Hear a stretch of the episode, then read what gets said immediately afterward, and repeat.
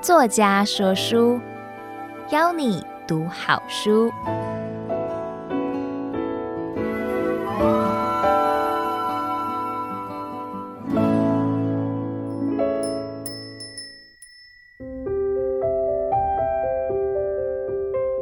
你好，欢迎收听爱播听书 FM 制作的书斋音频。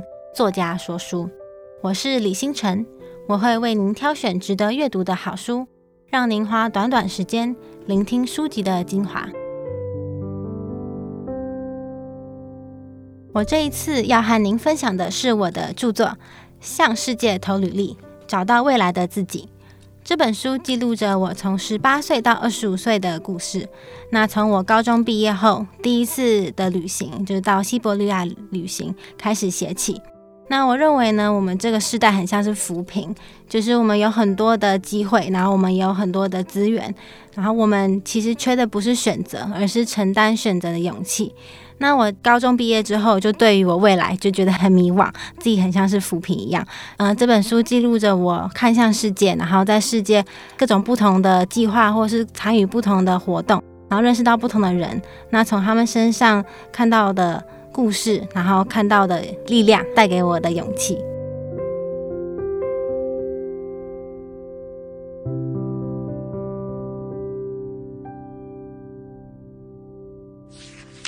这本书呢，分成四个部分，第一章是装备、准备与学习，那第二章是出发，带一个问号，第三章是机会，大局包与镜头，第四章是课题，出走与回家。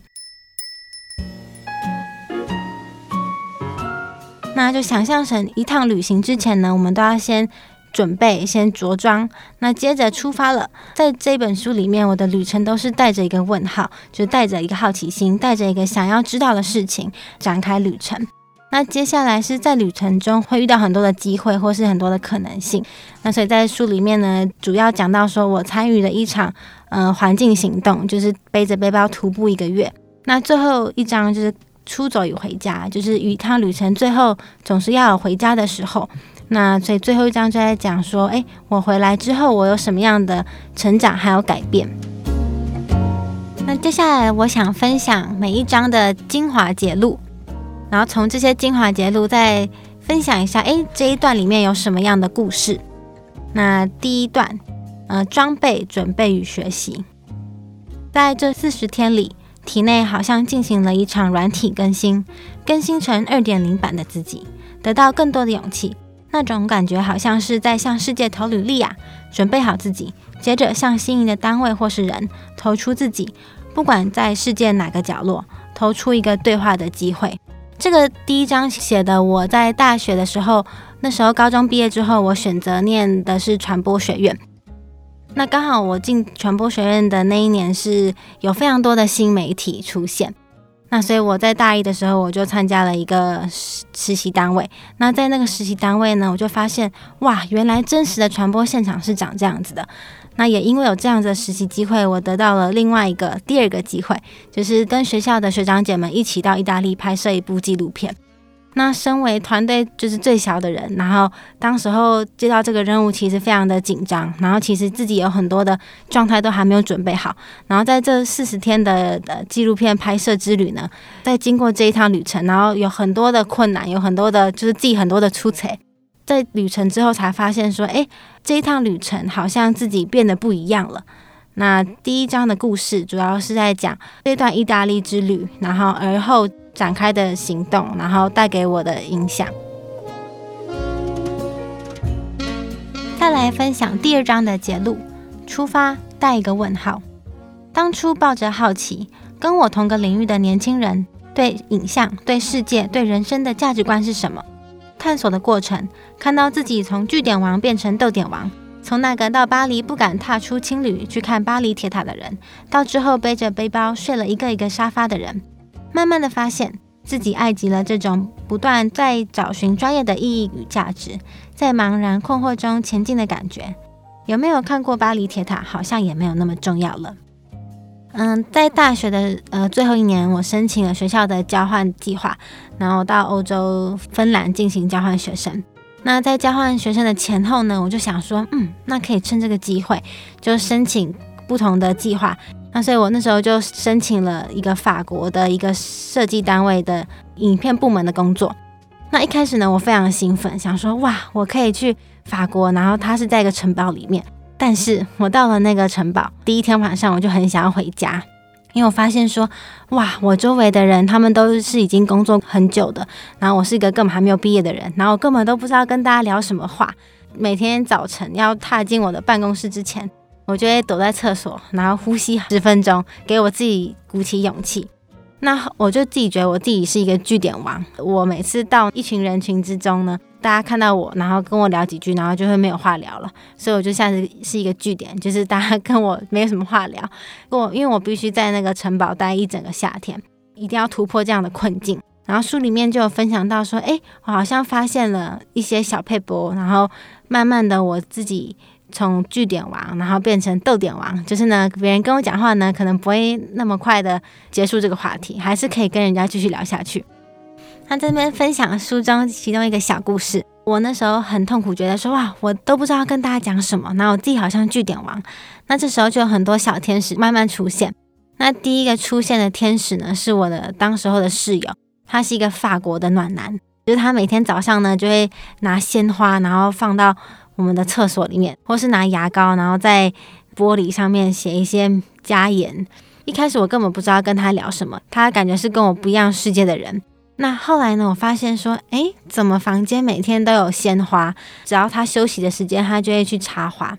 他就说，哦，因为他之后想要申请一个跟花艺有关的工作。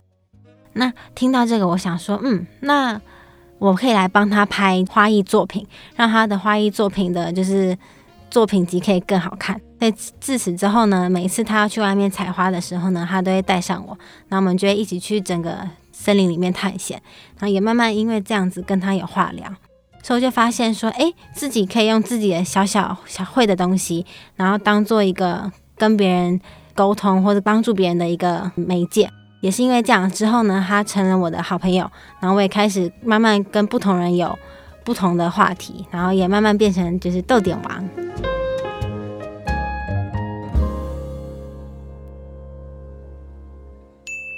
第三章是机会，大局包与镜头。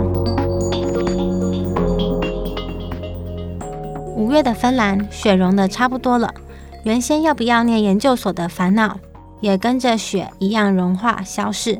对于接下来将近三个月背着大包包晃荡流浪的旅程，既紧张又期待。没有文凭，只有自我督促的人生研究所，我来了。嗯，在。欧洲，我遇到了很多不一样的人事物。那其中呢，影响我很大的是一个荷兰的环境倡议者。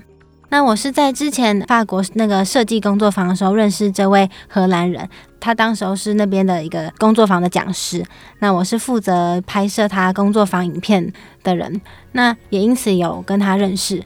那他当他知道说我会在欧洲继续留一年的时候，他问我说：“诶，要不要参加我的计划？”那我就说，嗯，是什么计划？他就跟我说他的故事。就当时我遇到他的时候，他是三十七岁。那他在二十五岁的时候呢，他那时候研究所，然后去加拿大的一个原住民部落进行田野调查。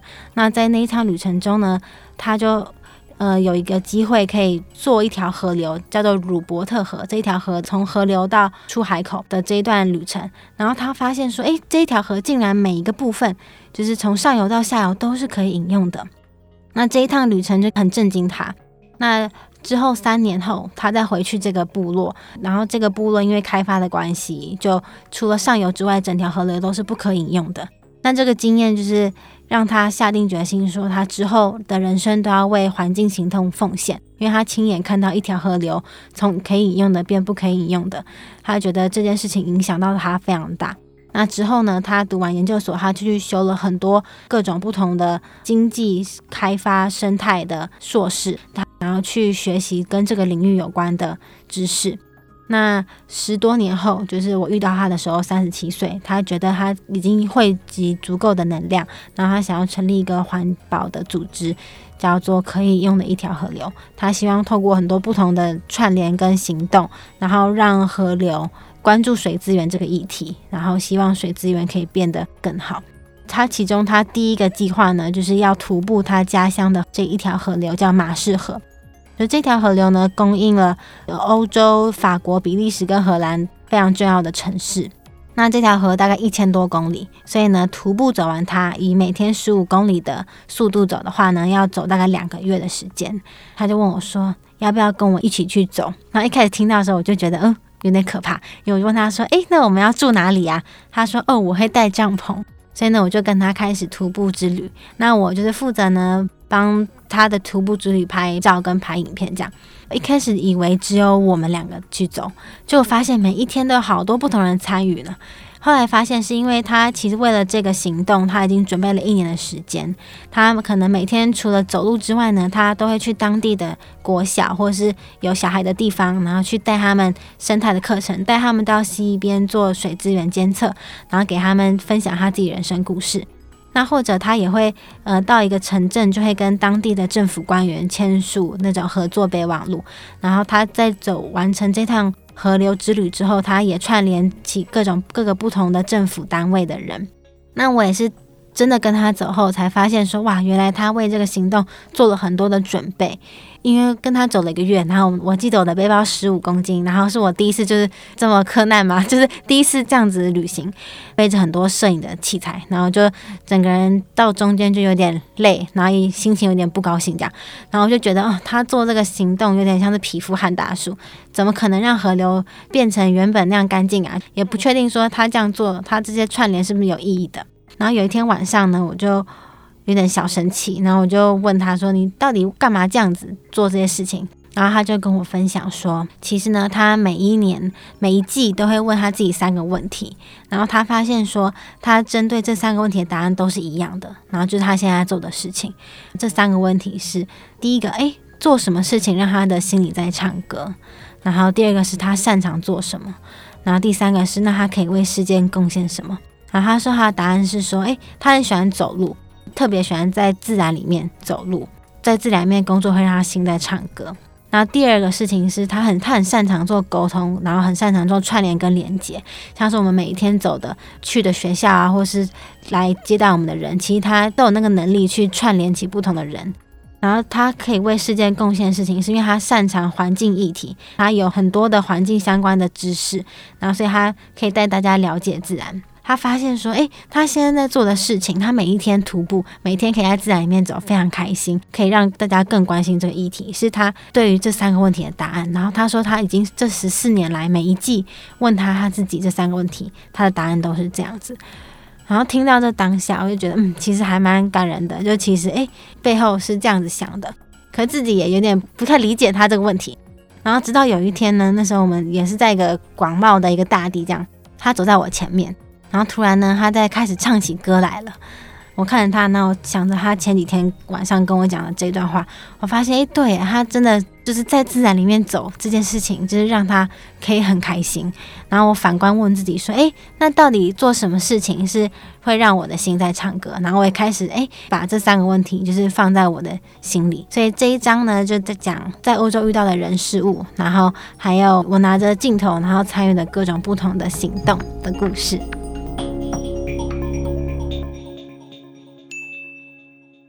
接下来我要分享最后一章课题：出走与回家的结录。我们希望将年轻的能量融入山里的养分，重新创造共同记忆。我们想要花重造反。过去的社造是回到家乡扎根，但新时代或许是流动的返乡，在流动的状态下，思考着能为家乡做点什么。就是从欧洲回来后，记得那时候丽安她有到机场送机，然后他就跟我说：“嗯，我很希望你可以留下来。”可是呢，我就说：“不不不，我想要回家，然后我想要一个正常的人生，然后有稳定的工作。”然后他就跟我说：“嗯，那接下来呢，他每一季呢都会打电话，就是考我这三个问题，然后来看看说，诶，我过得有没有很好啊？然后或是跟我分享说他的生活这样。”后来呢，我原本想说，嗯，他只是讲讲的而已。结果没想到呢，他真的每三个月都会打电话给我，然后也因此让我每三个月呢都要警惕一下，想说我这些日子以来到底有没有回答这三个问题这样。然后中间还有就是，呃，跟立安就是到北京，然后去执行他在北京的一个也是可以用一条河流的计划。这这章就是讲回来之后的故事。那其中一个核心就是。嗯、呃，爸爸他常常鼓励我跟我妹妹，就是书里面也有一大部分是讲到我妹妹。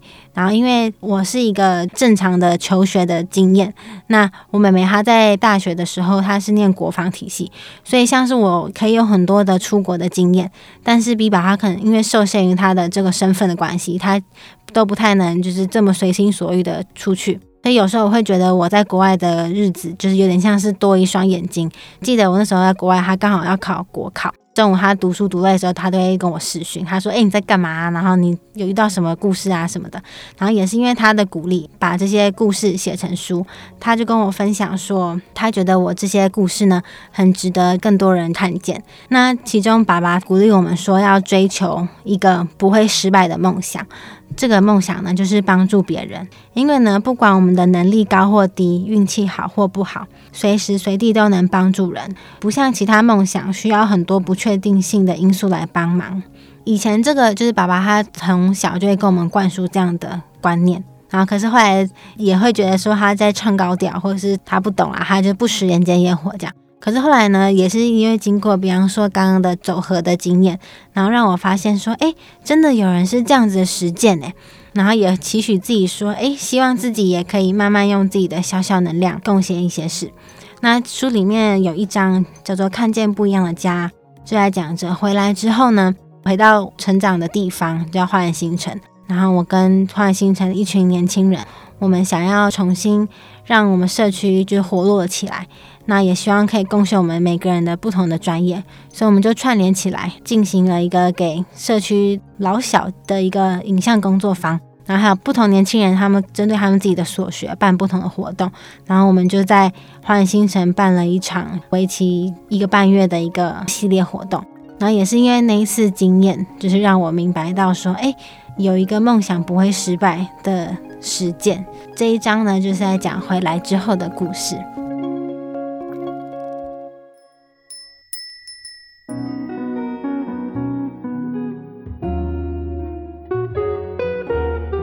本书呢，出版到现在已经大概两个月的时间。那其实一开始呢，我原本设定说这本书的读者可能是高中生或者大学生，因为这本书主要的故事发生在我十八岁到二十五岁之间。可是后来出版到现在这两个月的时间，其实有收到各种不同年龄层的回馈，然后其实我非常的惊讶，然后也很感动。除了高中大学生，他们看了知道说，诶，其实他们之后不管是在交换，或是他们其实之后有很多的可能性。虽然你可能也是句点王，可是还是有机会慢慢变成逗点王的。可是，在可能是。二十几岁到三十几岁的人看到，可能会好像自己冥冥中也获得一点小小的力量，然后可能四十岁以上的人就知道说，这个年轻时代他们在想什么，或者他面对什么样的困境啊，或是面临什么样的挑战。然后是熟龄族，他们有小孩的，他们可能就是像是有一个妈妈，她看完这本书，然后他就分享给他儿子，他儿子好像是应该是国高中这样，那儿子看完书就问他妈妈说：“诶，那如果我到大学的时候呢，我想要出去的话，你会支持我吗？”他妈妈说：“我现在觉得整个世界都是你。”所以可能对熟龄族来看，他们发现说：“诶，对耶，这个时代我们好像有非常多的机会，有很多的可能性。但其实我们比以前压力更大。其实我是一个很容易就是迷惘的人，就我会觉得说啊，我可能上大学前，我想说我是不是选错系了，所以我才这么早去实习。